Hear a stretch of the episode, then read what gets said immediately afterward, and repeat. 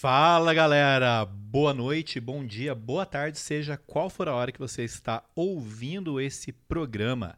Eu sou o Geraldo Maciel Eu sou o Lucas Felipe. e essa é a Playlist Playlist Infinita. Infinita. Não se esqueça de nos seguir no seu sistema, no seu. Esqueci a palavra. Plataforma. Na plataforma que você estiver nos, nos ouvindo, eu ia falar assistindo também, ó, tá beleza. É, é, é complicadíssimo. É, não se esqueça então de nos seguir na sua plataforma de streaming favorita. Sigam-nos também nas redes sociais para você poder comentar, para você contar pra gente o que você achou desse programa e de todos os outros. Eu tô lá em todas as redes como Geraldo Maciel JR. Eu estou como Salve Lucão. Siga também a própria playlist infinita, que tá também no Spotify e no Deezer. E acho que. Ah, e recomendo pros seus amigos, manda pelo WhatsApp, manda um negócio que esse canal tem que crescer, porque aqui a gente só fala coisa boa. Aqui tem informação. Essa foi de doer, velho. Ô, caramba. E agora eu até me perdi aqui, mas a gente vai continuar. Vamos continuar a falar sobre Oscar. As nossas apostas, pelo menos, né, gente? Pode ser que nós estejamos errados? Pode ser, sempre pode, porque isso é a vida. Mas eu acho bem provável que nós estejamos certos. E olha só, Como na maioria das vezes estamos, né? Olha só, galera. Eu fiz uma enquete no meu Instagram perguntando quem havia assistido ao filme O Som do Silêncio, uma produção original Amazon Prime. O título original em inglês é Sound of Metal. E eu fiquei impressionado com o desconhecimento sobre esse filme. Esse é aquele filme que surge ali meio do nada.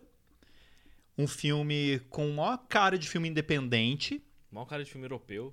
Eu não sei exatamente se ele é realmente um filme independente que foi depois distribuído pela, pela Amazon, mas, cara, chegou no Brasil, tá lá na Amazon. Meu, assista esse filme porque agora eu vou falar sem nenhuma dúvida. É tranquilamente um dos melhores filmes de 2020. A gente está passando por um período maluco. Não tivemos tantos filmes para assistir esse ano, não pudemos ir ao cinema, mas os streamings chegaram com força, principalmente aqueles que produzem conteúdo próprio, como a Netflix e a Amazon. A Amazon vinha produzindo muita série e uns filmes meio assim que ninguém liga. E de repente os caras vêm com o Som do Silêncio. Coincidentemente, tem um filme do ano passado que se chama também O Som do Silêncio, tem nada a ver com ele. O... Mas esse filme, cara, é muito bacana. E basicamente, qual seria a sinopse desse filme? Nesse filme a gente tem o Ruben, que é vivido pelo Riz Ahmed. Eu, ele fez bastante coisa até, mas sempre muito como coadjuvante. Acho que os filmes mais importantes que ele fez foi o Abutre, um filme mega interessante com o Jake Gyllenhaal, e o Rogue One. Na verdade, eu lembrei dele na hora como o piloto do, do Rogue One. Um personagem interessante, mas agora é o primeiro papel realmente de destaque dele, não apenas como protagonista, mas como um personagem extremamente profundo e complexo. Ele vive um baterista de uma banda de punk metal. Quer dizer, o bagulho é extremo. A primeira cena do filme é ele num show. E logo no começo a gente fica sabendo, e ele descobre, porque é uma coisa extremamente repentina, que ele está ficando surdo. E ele perde muito da audição logo de cara. É, ele, primeira vez que ele vai ao médico, ele já tá com 24% em uma É, um orelha troço e 7% em outra. É um, um- um negócio que você pensa, caramba, velho, o cara perdeu muito a audição de repente, né? Aquele tipo de coisa que nem tem muita explicação. E o médico diz pra ele, fião, você tem que cuidar da audição que você ainda tem. É, porque isso pode ou não estar relacionado com a exposição a muito barulho. E considerando que ele é um cara que ele é um baterista. Um baterista e não é um baterista de jazz, né? É um baterista de uma banda de punk metal. É, é muito barulho, é muito alto, então acho E- que tá e- bem relacionado e a isso. na, na primeira cena que aparece ele tocando bateria, ele é um baterista extremamente furioso, sabe? E essa é a, a sinopse do filme. Como lidar? Né? É, qualquer personagem que fosse colocado ali como um personagem que tá ficando surdo poderia ser uma discussão difícil, pesado, algo extremamente complexo pro personagem. Mas ao colocar em tela um personagem que é músico, pronto. A discussão ficou muito mais séria. E antes de eu falar um pouco mais sobre isso, só chamando atenção aqui para personagem da Lu, que é a namorada dele, que é vivida pela Olivia Cook, que eu adoro essa atriz, cara. Eu acho ela muito boa. Eu achei ela muito boa A- também. o primeiro filme que eu vi com ela foi Jogador Número 1. Né? Apesar de Jogador Número 1 não ser aquele filme, nossa, mas que filme complexo em termos de atuação, é, eu gostei muito dela lá. Depois eu assisti um filme chamado Puro Sangue, que eu não lembro, eu acho que eu assisti no Telecine, mas agora ele tá no catálogo da Netflix. É uma daquelas pérolas escondidas, Uhum. né? Que é com ela e com aquela deusa rainha da porra toda, Anya Taylor-Joy. Porra. Que, Então, que elenco, né? é, e, e, meu, é muito tipo só as duas, sabe? É, é um filme também meio que de atuações e um filme muito bom. E depois eu descubro que ela está em Bates Motel. Bates Motel é uma série que eu demorei pra assistir. Eu assisti depois que a série estava encerrada. Assisti as cinco temporadas de uma vez assim, sabe aquela coisa de em menos de um mês, cinco temporadas. É nós, vamos que vamos. E é uma série muito boa e ela tá muito bem. Ela é uma personagem muito cativante.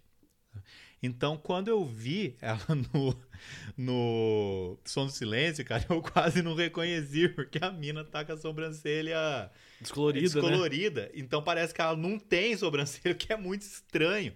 Eu falei, peraí, será que é a Olivia Cook? E, rapaz, ela, minha mina tá sem sobrancelha. Ah, não, não tá sem não, tá descolorida. Tá muito esquisito. E ela tem pouco tempo de tela, né? Mas ela arrebenta, cara. Ela, é- ela é muito boa. Ao mesmo tempo que ela tem pouco tempo de tela, a personagem dela tem uma importância muito grande pro decorrer do, do filme, né? Cara, é isso que eu acho que eu acho bacana. É, eu fico com muito ódio quando eu assisto o filme e o filme tem personagem inútil, velho. Você fala, pô, pra que que o maluco se deu o trabalho de criar esse personagem? Porque o personagem não serve pra nada. Né? E ela é muito fundamental. Ela é fundamental pra vida do Ruben, mesmo não estando lá. né? Cara, eu, eu achei muito bacana. A gente tem também o Joe, que é vindo pelo Paul Hassi, que é, é- é um personagem bem interessante também. Fundamental na maneira como o Ruben vai lidar Com a com a surdez. surdez. E a Diane, que é vivida pela Lauren Ridloff, que, assim, ela participa muito pouquinho, mas eu queria só mencioná-la aqui, porque ela é surda mesmo, né? É super importante também dar esse espaço e ela... Eu só assisti mais uma coisa com ela, que foi o The Walking Dead, ela tá na, na temporada 9 e temporada 10. É, fazendo uma personagem que tem uma irmã e a irmã não é surda e a questão da surdez é, é um incômodo, né? Porque você tá vivendo num mundo que tá passando por um apocalipse zumbi e de repente você não, não ouve barulho, né? E hum, elas morrem de medo dessa irmã estar ficando surda também e tal. E é questão de representatividade, né, cara? Nas artes, no cinema, tem que ter espaço para todo mundo Sim. né? Muita gente que não teve espaço no, no, no decorrer da, da, da história do cinema. E aí, entrando nessa questão dos personagens, eu queria fazer um comentário sobre o roteiro, que é justamente o que eu acabei de falar. Nenhum personagem lá é inútil. Tudo é muito bem feito e nós temos um filme que é o que nós chamamos de estudo de personagem. É um filme cuja trama importa menos do que o desenvolvimento do personagem que carrega tudo em torno dele. Então, quando se cria uma narrativa assim, todos os personagens têm que ter uma função narrativa é, para enriquecer e para construir a história daquele protagonista. É um tipo de filme difícil de ser feito. Né? Porque você pega, por exemplo, grande parte, sei lá, dos filmes de ação. Meu, muitas vezes você cagou pro personagem, né? O que interessa é a narrativa, tá indo para lá, tá indo para cá, tá tendo porrada, não sei o quê. Né? E o trabalho do Darius Marder, que é o roteirista e diretor, é extremamente competente, considerando que é o primeiro longo de ficção do cara. Daí também essa essa cara de filme independente e tal, porque provavelmente ele deve ter sido feito mais ou menos assim e depois distribuído pela pela Amazon Prime. Antes disso, o cara dirigiu só um longa-metragem que não era ficcional, era documentário, e isso foi em 2008. Então são 12 anos aí até. O filme é do ano passado, né? O filme é do ano passado. Então, o filme é do ano passado. Apesar aí... dele ter estreado esse ano, então ele vai estar tá na corrida do Oscar agora, 2021. Esse filme está é, pronto aí desde o ano passado. Né? E ó, ele estreou com 81% no Metacritic e com 97% no Rotten Tomatoes. Então, vocês que estão nos ouvindo e vocês que votaram lá na minha enquete do Instagram, gente, vocês não têm ideia do que vocês estão perdendo. Porque é um filme sensacional. Você acompanha esse personagem, você é, sofre junto com ele, apesar de ele não ser um personagem sofrido. Ele não é aquele cara que vai achar que o mundo vai acabar, embora tenha uma cena clássica lá dele quebrando tudo.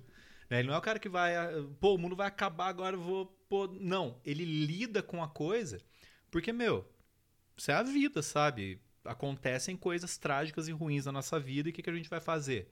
Tem que lidar ele lida, às vezes de uma forma mais positiva, às vezes de uma forma mais negativa, de algumas maneiras que a gente pode ficar um pouco incomodado, talvez aquela não seja a melhor forma, talvez a gente lidaria de uma outra maneira, mas a questão é, quando nós assistimos um filme com estudo de personagem, a ideia é justamente essa. Como é que você lidaria com uma surdez repentina?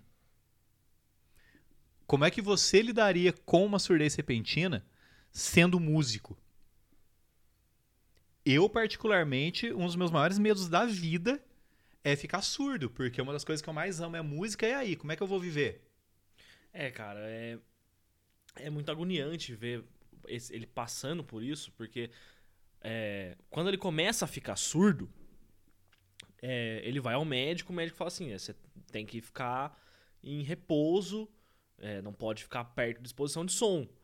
E a, talvez o, o lance da. Às vezes da autodegradação ou da, da autossabotagem do humano faz ele cagar pro que o médico falou. E ele vai fazer um show que aí ele termina de fuder com a audição dele. Cara, eu não sei se eu enxergo tanto assim como autossabotagem. Né?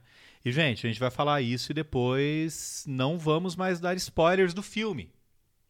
Tá? Porque é um filme que vai trazer uma experiência imersiva. Mas é, talvez a questão é de não abrir mão. A gente está aqui fazendo interpretações, tá, gente? Não, não conversamos com o diretor do filme, né? não foi feito nenhum estudo sobre o filme, mas talvez seja justamente a necessidade absurda, quase física, de não abandonar aquilo que é a paixão dele e colocar a esperança num possível tratamento, num possível numa possível regressão daquela anomalia né, que, que deu no corpo dele. Então, aí entra justamente a questão. Como nós lidaríamos com isso? Né? Será que a gente ia ficar quietinho, trancado em casa, esperando ver o que, que vai acontecer? Vamos manter o pouco da audição que nos resta para ver. Não sei. Né? É, vamos falar para todo mundo, vamos esconder. Né? É, agora, a grande questão é o seguinte: esse filme foi um filme pensado para o cinema. Ele não é um filme de streaming como as produções que a Netflix costuma fazer. Ele foi pensado para o cinema e ele proporciona para gente uma experiência imersiva muito semelhante a Um Lugar Silencioso. Sim, onde o som é muito importante. É, muito importante, diria eu, fundamental. Né? Porque Um Lugar Silencioso eu fui ver no cinema na época. E, gente, é constrangedor você fazer o barulho de comer pipoca quando você está assistindo esse filme, porque a construção da história depende do silêncio. E aqui, de certa forma, também, qual que é o problema? Nós fomos impedidos pela pandemia de ver esse filme no cinema. Então ele acaba estreando direto no, No streaming. no, no streaming da Amazon e vamos ver o que, que dá para fazer. Né? Então, assim, tem muito aquela discussão, né? Qual é o lugar ideal para ver filme? Basicamente, você vê filme onde você quiser. Então eu vejo a molecada aí, você que está nos ouvindo, talvez faça isso, assistindo filme no celular. Cara, é uma coisa que eu não consigo, eu não vejo nem vídeo do YouTube no celular. É muito pequeno, a- o som, por mais falar, ah, mas eu tenho um iPhone 85, meu, a qualidade de som nunca vai ser a mesma. Não dá. Então, como assistir esse filme? Se você tem uma televisão com um som de home theater, que você tem um 5.1, meu, usa. Se não, qual é, a- qual é a solução que você tem? Eu recomendo assistir esse filme com fone de ouvido. A experiência sonora desse filme é muito mais importante do que a experiência imagética do filme. Embora o trabalho que o diretor faz com a câmera é um negócio muito bem planejado. Então, de repente, a gente tá ali, olhando para a cara do Ruben. A gente tá ouvindo normal. E aí a câmera corta e vai para trás da cabeça dele. Começa a a câmera mostra a nuca dele e aí a gente tá ouvindo o que ele ouve. Gente, com fone de ouvido, essa experiência é muito incômoda. E é esse incômodo que tem que ter. Por quê? Porque a experiência do filme é imersiva. Você tem que estar dentro dele. Lembro que eu coloquei a primeira vez que aparece ele surdo, eu falei, meu Deus, velho. E aí você cria essa relação. Você se importa com o personagem, porque você está sentindo o que ele está sentindo. É, eu acho. Eu, eu assisti o filme com, com fones de ouvido e é realmente muito ruim de você estar sentindo ali aquela falta de, de som. Ele não conseguir se comunicar com, direito com, com as pessoas, porque como ele não nasceu surdo, ele sabe falar, mas ele não, sabe- não consegue mais ouvir. Então ele não sabe como lidar com aquilo direito no começo. Cara, muito louco, porque é como se o cara fosse desti- destituído da linguagem, né? Que ele fala com todo mundo, mas ele não consegue ouvir nada. E de repente vai falar com alguém que usa linguagem de sinais. Ele não conhece. Então, assim, ele não consegue se comunicar com quem fala e também não consegue se comunicar com quem só se comunica por sinais. Então, assim, ele tá meio que. Ele se sente. Eu vejo isso muito dele se sentir que ele tá sozinho. Ele não consegue comunicar, porque comunicação vem muito desse negócio de você trocar informações com outras pessoas, né? Comunicação parte disso. Então, se ele não consegue se comunicar, ele começa a se sentir excluído, vai se sentir sozinho. Nossa, é, é a sensação mesmo. Cara, é exatamente isso. Porque, velho, E tem um- uma cena, acho que não é grande spoiler, falar que ele vai falar com alguém no telefone. E ele já tá, não- já não tá mais ouvindo. E aí ele atende o telefone, ó, falando de tal, tudo bem? Ó, eu tô aqui, mas não tô te ouvindo, tô falando, e você provavelmente deve estar falando junto comigo, mas eu não vou te ouvir. Foi muito bom falar com você, tchau. É, é porque é uma situação que, tipo, seria esperada, né? A gente fala no telefone, a gente ouve mensagem, a gente ouve áudio, não sei o quê. E de repente o cara não pode mais. Então é uma parte da vida dele, uma parte fundamental para todo mundo, que foi tirada. E como eu falei, para alguém que é músico, é potencializado isso, é muito pior. E, gente, a atuação do Riz Ahmed é de entrega. Sabe? É uma atuação em que ele realmente se entrega, ele vive aquilo. E eu apostaria numa indicação dele ao Oscar novamente. Ah, novamente, porque no outro programa, no programa anterior, eu já falei de uma indicação, de duas indicações ao Oscar. né? E assim, é bem mais provável que atores de filmes que saíram mais agora no, no, no fim do ano sejam indicados, que é o que o Oscar costuma fazer. né? Acho que o grande filme de destaque esse ano, antes dessa última leva, foi Destacamento Blood, que talvez tenha indicação ali a filme, roteiro, direção, ator e ator coadjuvante. É, um pouquinho antes agora, antes da gente começar a fazer o podcast, saiu o set de Chicago, que com certeza vai concorrer a roteiro, porque é o Aaron Sorkin que escreve e dirige.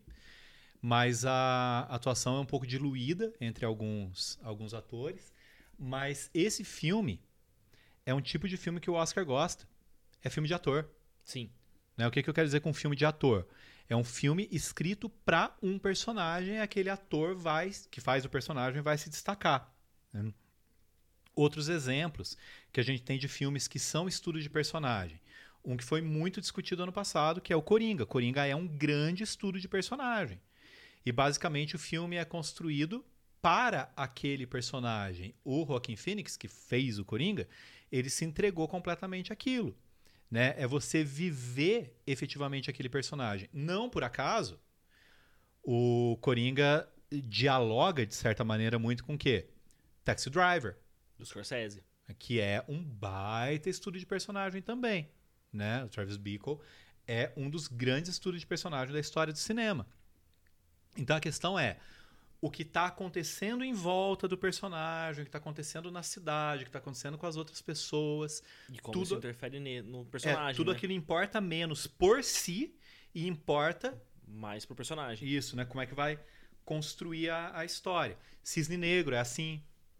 Só que Cisne Negro já é uma coisa talvez um pouco mais difícil de se lidar, mais profunda, complexa, porque aí já mexe com questões é, psicológicas, patológicas, né? Já, já fica uma coisa. Ah, mas também, né, cara? Cisne Negro é aquele filme que você assiste e você fica dois dias sem dormir depois pensando, cara, sentiu o impacto. É. Hum. Ah, O Aronofsky tem muito disso nos filmes dele, né? O Aronofsky tem muito disso em quase todos, cara. O único filme dele que eu não reconheço muito isso é o Noé. Aí, não, não gostei na época, pode ser problema meu, pode ser que o filme seja bom e eu não tenha gostado. Mas ele foge um pouco dessa questão, porque ele faz isso no Hacking para um Sonho. Né? Apesar de diluir o estudo de personagem em três personagens, quatro personagens. É, é, Ele faz isso no Mother. faz isso, apesar da metáfora ali, tá centrado muito no personagem feminino, que é a mãe, no caso, que não tem nome, é a mãe, né? Isso é, é característica dele, e esses negros ele faz isso também. É, outro cara que gosta de fazer isso é o Richard Linklater, né? que ele também faz um estudo da vida por meio dos personagens no, na trilogia do antes, né? Antes do amanhecer, antes do pôr do sol, antes da meia-noite. Aqueles dois personagens lá, você tá entendendo o casal no decorrer de 18 anos. E a experiência mais absurda que ele fez foi no Boyhood, que ele demorou 12 anos para filmar, filmando a vida do menino que é o protagonista, uma semana por ano. Então ele filmava, voltava um ano depois, filmava e aquele menino foi protagonista de um filme durante 12 anos. O filme saiu alguns anos atrás. Mas para fazer um pouco a ligação aqui com o nosso assunto, talvez o grande estudo de personagem que a gente possa comparar seja Whiplash. Que é ali o primeiro grande filme do Damien Chazelle? Que... Eu acho que é o primeiro, né? Depois ele volta com o La La Land, né? Mas é o primeiro filme importante dele. Sim.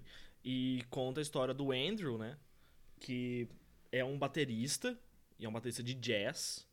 E ele tá ali nessa busca de se tornar um grande baterista. Ele quer entrar ali na, na banda, que é a mais importante do, do, do, nacionalmente ali. E ele se dá tanto assim que ele começa a ficar maluco.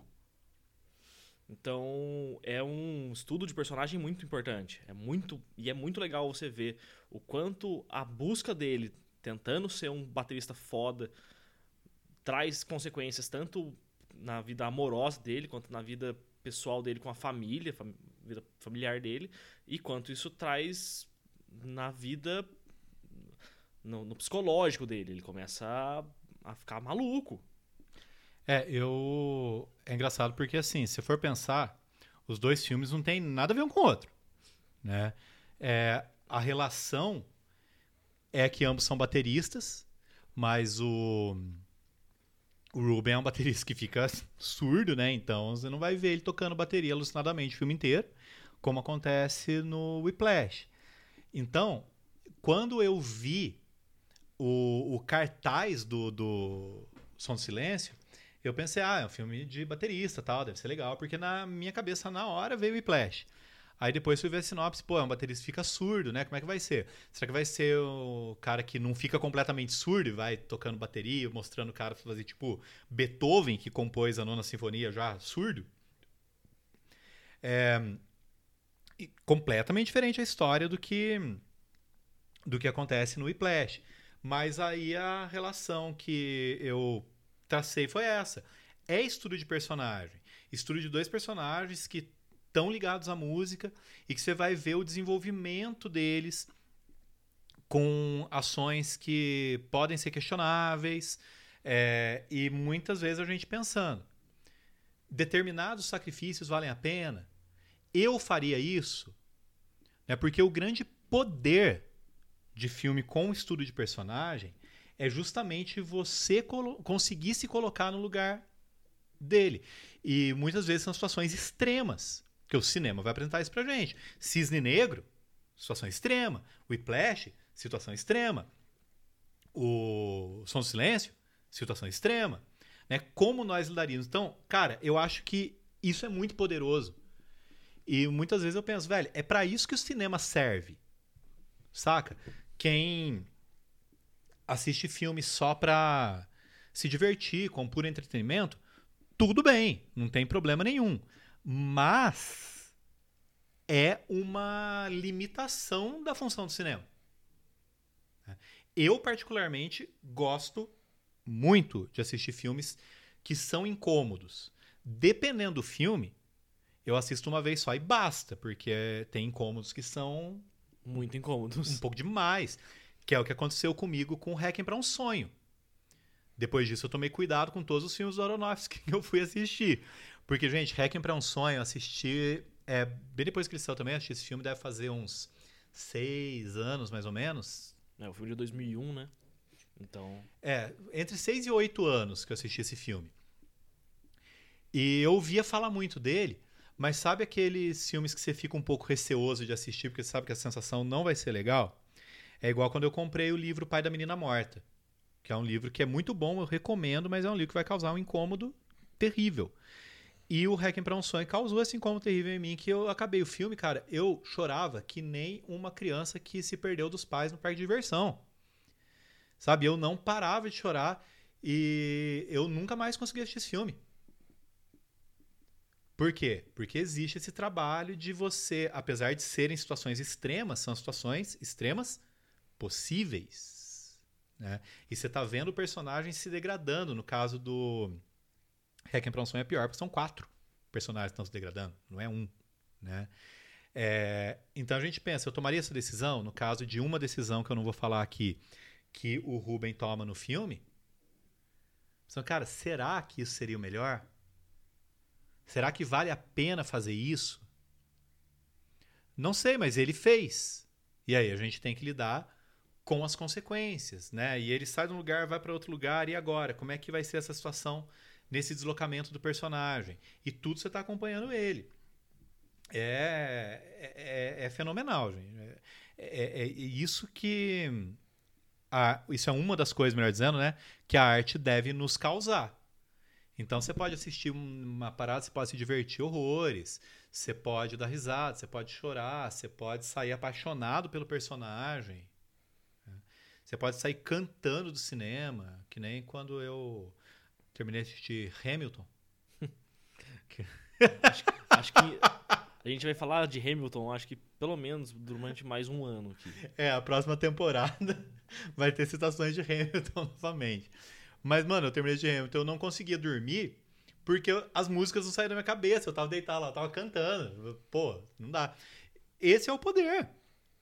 Sabe? E esse filme cumpre essa função. No caso, não tô falando mais de Hamilton, tô falando do Som Silêncio. Ele cumpre essa, essa função e o Riz Ahmed, ou Riz Ahmed, ou Riz Ahmed, não sei, é, ele, cara, para mim garantiu, sabe? A não ser que tenha alguma outra atuação muito absurda agora no, em janeiro, de algum filme que vai sair, ou de algum filme que tenha saído e, e não chegou no Brasil. Mas ele garantiu ali a, a indicação ao Oscar, o que é muito para um, um primeiro papel mais de destaque que ele faz. Eu acho que ele vai perder, porque eu acho que quem leva é o Chadwick Boseman. É, mas eu, eu acho que o cara tá aí despontando. É muito bacana porque cria-se esse espaço também para atores que não são de origem americana mesmo, né? Atores, atores da, da Índia, do Paquistão e tal. É, que tem muita gente boa, velho. Cara, é. Acho que até, assim, falando, voltando um, um, alguns episódios atrás, um dos exemplos que tem, que criou-se de, de espaço, é a gente entender que uma das personagens mais importantes da cultura pop nerd do mundo, que é a Mulher Maravilha, é feita por uma atriz que é israelense. Sim. O Aquaman é neozelandês, né? Acho que, se eu não me engano, o... Jason Momoa? O Jason Momoa é da, da Nova Zelândia, né? Se eu não me engano. Se não é Nova Zelândia, é da Austrália. É, por aí. É... Eu achava, ah, sei lá. Eu não vou nem falar nada porque eu não tenho certeza. Mas é. Mas eu acho que atores ali do Oriente Médio sofriam muito mais com estereótipo. Sim. Porque por mais que a Gal Gadot seja israelense, ela não tem tanto o, os traços, os né? traços étnicos, apesar do sotaque. Né? O sotaque ela, ela mantém.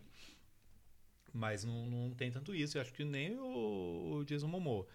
Mas a. Eu, eu fico muito feliz, cara, com esse espaço sendo criado. Né? Assisti muito filme esse ano com, com filmes ou americanos ou ingleses com atores ali do Oriente Médio e eu não sei como que a indústria conseguiu negar por tanto tempo o, a participação dessas pessoas e negar a participação é negar o talento, né? Complicadíssimo. Mas enfim, gente, o recomendo muito, recomendo muito o filme. Tá? É... Como eu falei no começo, ele tá tranquilamente na lista dos melhores do ano. Se você puder ouvir, assistir o filme com fones de ouvido ou com uma qualidade de som é, 5.1, de home theater e tudo mais, assista, você não vai se arrepender porque dá uma outra cara para a experiência do filme. Inclusive, eu acho que esse filme, cara, não sei mais o que pode surgir ou, ou a academia vai ser muito preconceituosa por ser um filme de um, de um diretor iniciante e tal. Mas para mim esse filme já levou o Oscar de mixagem de som. Sabe? É um trabalho absurdo que ele faz. Para mim, esse Oscar é desse filme. É, tava uma conversa que eles iam colocar as duas categorias em uma só, ia ter uma categoria de som. Eu não sei se isso realmente vai acontecer. Mas, assim, mixagem de som é certeza, edição de som é possibilidade. Se for uma categoria só, esse filme levou para mim, cara. Se não levar, ou vai sair um filme muito doido, em termos de som, ou vai ser uma injustiça tremenda. Ainda mais considerando que Um Lugar Silencioso 2 não estreou. É. Né? Ele ficou aí pra, pra 2021. E eu acredito também que Lugar Silencioso 2 nem sei se vai ter um trabalho tão fantástico de, de som, porque é um filme que era meio desnecessário, né? É, tá muito com cara ali de vamos fazer um terror mais tradicional pra ganhar dinheiro. Eu tenho medo. Eu acho que quem pode despontar também nessa categoria de som talvez seja Tenet. Talvez, não tenho certeza. Eu acho que a edição. Tenet é mais fácil ganhar em edição do que. Em edição. Ó? Edição, pronto. Em, em edição do que, do que mixagem. Mensagem. né? Porque trabalha muito ali com os barulhos ali do lugar e tal. É, Tenet concorre, concorre às duas categorias, mas eu acho que mixagem o do silêncio. não tem como, velho. E a, a academia não é assim tão fã do Nolan, né? Tem, tem isso, né? É, o roteiro desse filme é muito firme, ele é muito bem amarrado, muito bem construído, né? não deixa brecha. Eu acho legal como eles, como eles trabalham as motivações do- dos personagens. Uhum. Então acredito que que seja indicado aí como roteiro também. Aí não tem como a gente falar, ah, ganhou, que não sei o quê. porque eu acho que vai com muita força o set de Chicago. O set de Chicago tá ali na boca da caçapa para abocanhar o, o melhor roteiro. né? Se a gente tivesse no ano normal, aí a gente já ia pensar, ah, meio perigoso não ganhar, porque ia ter outros filmes no cinema e o set de Chicago da Netflix. Mas eu acho que vem com mais força. Esse filme deve concorrer à direção, porque é uma direção muito segura. O cara realmente sabe o que está fazendo. Mas o mais provável mesmo é que esteja em melhor filme. Porque melhor filme tem até 10 né, filmes que podem ser indicados, embora normalmente sejam 8 ou 9 8 ou 9. né? Mas até 10 filmes podem estar lá. E direção são 5, né? Roteiro. Ah, não, cara, eu falei besteira. Porque o Aaron Sorkin não vai concorrer na mesma categoria, porque esse filme é roteiro original. E o 7K é roteiro adaptado. Ah, viajei nessa, então nem concorre na mesma categoria. Então já já aumenta as chances. aumenta a chance. Porque concorrer com o Aaron Sorkin é meio que quase correr como azarão, porque o cara sempre é o favorito. O cara é um dos maiores roteiristas da história, sabe? Então, mas em melhor filme eu acredito que, que concorra sim. E você que está nos ouvindo, primeira coisa, já seguiu a, o- a nossa página? Nossa, nosso canal? Sei lá, não sei nem como é que chama esse negócio mais. Já seguiu? Se não, clica aí no botãozinho seguir. Aí, terminando aqui, você faz o quê? Procura a playlist infinita e vai na página ali de playlists e segue também. E depois que você fizer tudo isso, agora que a gente vai para a parte final com as nossas indicações, aí você vai assistir o som do silêncio, porque você não vai se arrepender. E aí vai lá nas nossas redes sociais e conta pra gente o que você achou. Beleza? E aí, para as nossas indicações, bom, o maluco é baterista de uma banda de punk metal. Tudo bem, é uma banda experimental, né? Mas é uma banda de punk metal. Então eu vou indicar uma música de uma banda que é uma das minhas bandas preferidas da vida. É uma das poucas bandas de heavy metal, na verdade thrash, né, que eu ouço até hoje. Ouvi muito na minha adolescência, é a banda que me fez gostar de rock pesado. E como eu sempre gostei muito de punk, eu não ouvia tanto metal, mas eu ouvia Sepultura, porque o Sepultura é uma banda com muita influência, principalmente nas letras de punk rock. E a música que eu quero indicar é Propaganda, que está no disco Chaos AD, que quando eu ouvi pela primeira vez, o que, que me chamou a atenção nessa música?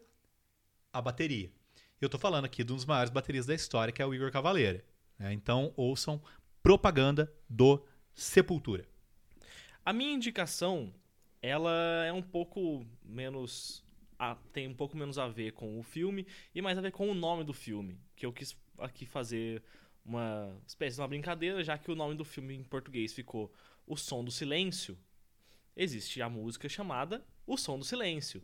E aqui eu vou indicar a versão do Disturbed, que ela é mais acústica, então é diferente daquela daquela o som do silêncio que até virou meme há muito tempo, que fica Hello Darkness. É, friend." The Sound of Silence, do Simon Garfunkel, classicaço, mas eles combinam muito, né, com, É. com, com, com o filme aqui, porque afinal de contas, né, o personagem, não, acho que ele não ouvia muito esse tipo de música. É, apesar de que numa cena lá ele tá ouvindo umas músicas mais clássicas, né, uns vinis assim, mas o tipo de música que ele faz realmente não não condiz muito. Então, acho que o Disturbed seria uma, um tipo de som que combina um pouco mais com o tipo de som que o Ruben, o Ruben faz. Então, The Sound of Silence na versão do Disturbed. É a minha indicação dessa semana. E é isso, galera. Ouçam as músicas, mandem ah, o nosso link aí para seus amigos, contem pra gente o que vocês acharam e nos vemos na semana que vem a nossa próxima crítica, crítica, comentário, review, seja lá o que for, vai ser sobre o filme Soul da Pixar que vai estar no Oscar também, é certeza. Grande abraço pra vocês. Valeu, pessoal. Um abraço. Até semana que vem.